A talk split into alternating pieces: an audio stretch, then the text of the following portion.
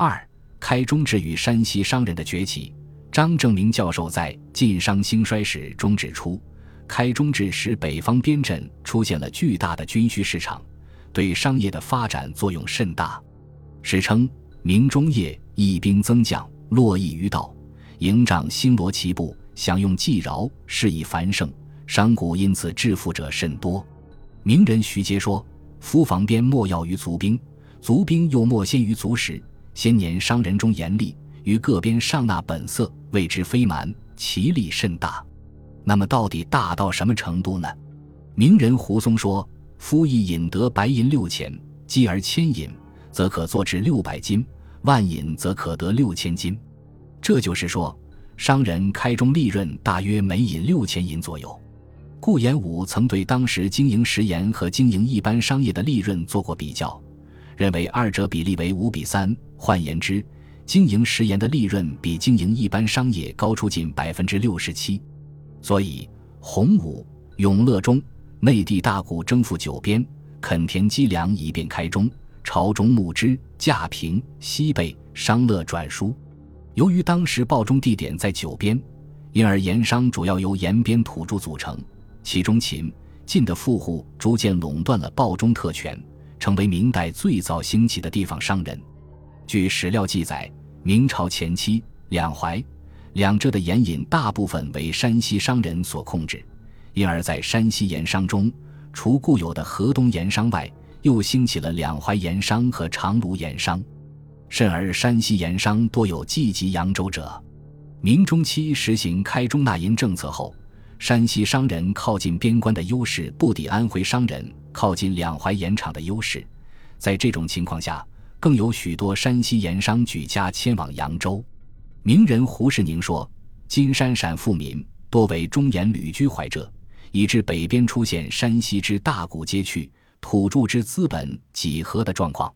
既然开中制主要实行于长城沿线的九大边镇，照理来说。”对同处长城以南的河北、宁夏、甘肃、山西等省的商品经济应该起到同样的促进作用，但为什么河北、宁夏、甘肃等省的商品经济发展远没有山西那样突出呢？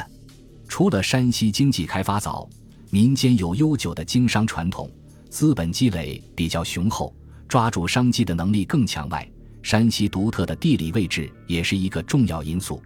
这是北方边镇巨大数量的军需订单大部分控制在山西商人手中。在明代北方长城沿线的九大边镇中，大同镇和山西镇均在山西境内，且大同镇位居九边镇之首。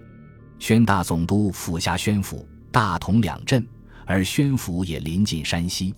名人胡松说：“大同为山西、河南之门户，大同安则诸郡安。”叶盛说。朝廷今日防边重镇，其大者大同、宣府。马文生说：“我之所持以汉于北虏者，为大同、宣府二镇，以为藩篱。由于大同、宣府为重镇，布置军队最多，所需军饷最多，开中盐引量也最大。于是，久经商镇的山西商人利用吉林边境的地理优势，携着长期经商积累起来的巨大资金。”以此明初开中法实施，便捷足先登，在稳定大同、宣府边镇市场的基础上，长修善武，向整个北方边镇市场扩张。从理论上讲，那梁中岩的山西商人在稳定大同、宣府边镇市场的基础上，既可以向冀州、辽东等东部边镇扩张，还可以向延绥、宁夏、固原、甘肃等边镇扩张。但山西商人在西北边镇市场更为活跃，如祖籍山西洪洞的李氏，自长义公以来，以才雄李忠，而岳峰攻其为边商，叔宿延安之柳书简。再如蒲州人范氏魁服贾四方，凡商人战怀之言者，西领叔宿甘肃、宁夏等边。我认为，山西商人之所以在西北边镇更为活跃，这是由山西独特的地理位置所决定的。由于中国经济重心的南移，造成了东南沿海地区和运河流域经济的繁荣。该地区的商人在市场价格一定的情况下，考虑到运输成本的高昂，对去遥远的西北地区经商望而却步，而到冀州、辽东等东部边镇地区经商，对他们来说还有一定的竞争优势。这样一来，晋商去东部边镇市场扩张，就面临非常激烈的竞争；而去西部边镇市场，则可取得最大的竞争优势。对于延绥、固原、甘肃、宁夏这些边镇来讲，为了吸引外地商人，尤其是财大气粗、跟上述边镇有地利优势的山西商人前来送粮，不能不开出极优厚的条件。如宣德四年（一因四百二十九年），减宁夏粮盐利，凡陕西、山西所属客商，每引纳米麦四斗，宁夏为所五斗五升，一斗等于十升。一升合一万一千立方米，在宁夏仓纳粮，陕西、山西商人比宁夏商人每银可少纳粮一斗五升。在这种既有很大的市场需求，又有相当的竞争优势的情况下，山西商人自然要大举进军西北边镇市场。具有悠久商业传统的山西商人就是这样集粮商、盐商于一身，在开中制的实施过程中兴起于商界的。嘉靖时。内阁大学士严嵩的儿子严世蕃曾与人述说天下富家，其积资满五十万以上，方居首等。结果有十七家被列入，其中多为地主、官僚、宗室、土司、太监等人。属商人者七姓，山西三姓，徽州二姓。名人沈思孝说：“平阳则路豪商大贾甲天下，非数十万不称富。”名人谢兆之也说。富士之称雄者，江南则推新安，江北则推山右。新安大贾于盐为业，藏抢有至百万者，其他二三十万，则中甲耳。山右或盐，或丝，或转贩，或教粟，其富甚于新安。综上所述，晋商崛起的逻辑如下：没有唐中期以来气候的变冷，就不会有北方游牧民族南下压力的增大。没有游牧民族南下压力的增大，就不会有明王朝在长城沿线的陈兵百万；而没有明王朝百万大军在边关的驻扎，就不会有开中令的颁布；没有开中令的颁布，就不会有晋商的崛起。当然，这话倒着说也是成立的。晋商的崛起依赖于开中令，开中令的颁布来源于为边关百万大军提供军需的需要。之所以在边关驻扎百万大军，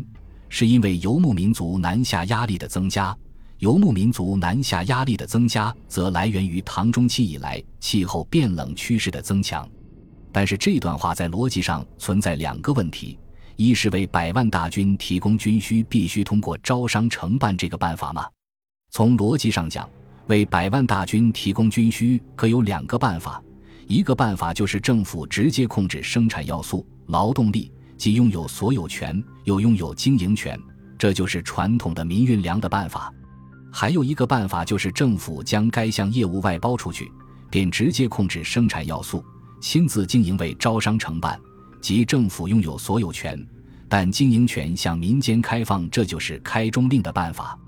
至于到底实行哪个办法，关键是看时代的约束条件。政府直接经营的条件是生产力落后。社会剩余产品少，商品经济不发达，生产要素、劳动力的时间成本低，故监督成本也低。在这种情况下，政府直接调动劳动力，亲自经营就是最有效率的办法。招商承办的条件是生产力进步，社会剩余产品多，商品经济发达，生产要素、劳动力的时间成本高，故监督成本也随之提高。在这种情况下，继续采用原来直接经营的办法，就会受到社会的普遍反对；而将业务外包出去，招商承办就成为社会能接受的最有效率的办法。显然，正是社会生产力的进步、商品经济的发达，才使以招商承办为宗旨的开中令得以推行。因此，讨论晋商崛起的条件时，一定不能忘记明清时期社会生产力进步。商品经济大发展，使商品经济民营化、商品经济货币化成为现实。这个社会大背景，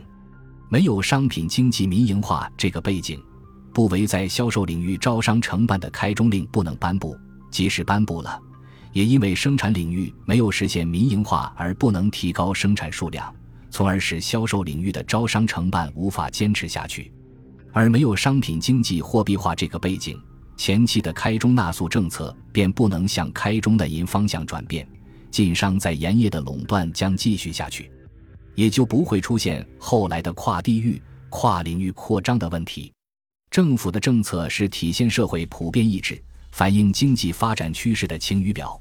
从表面上看，是政府的某一个偶然的政策，如开中令，导致了晋商的崛起；但其背后则是社会生产力发展趋势这个大背景。只有把晋商放在这么一个大的社会背景下去认识，才能真正明白晋商崛起的原因，也能给今天的山西经济、山西的企业家以实实在在的启发。二是开中令一定会导致边关商人的崛起吗？如前所述。同样靠近边关，河北、宁夏、甘肃等地的商人就没有发展起来。山西商人所以能借开中令之机崛起，关键还是山西独特地理环境的作用。山西位处长城的中间地带，可同时以比较低的运输成本向东西两个方向扩张，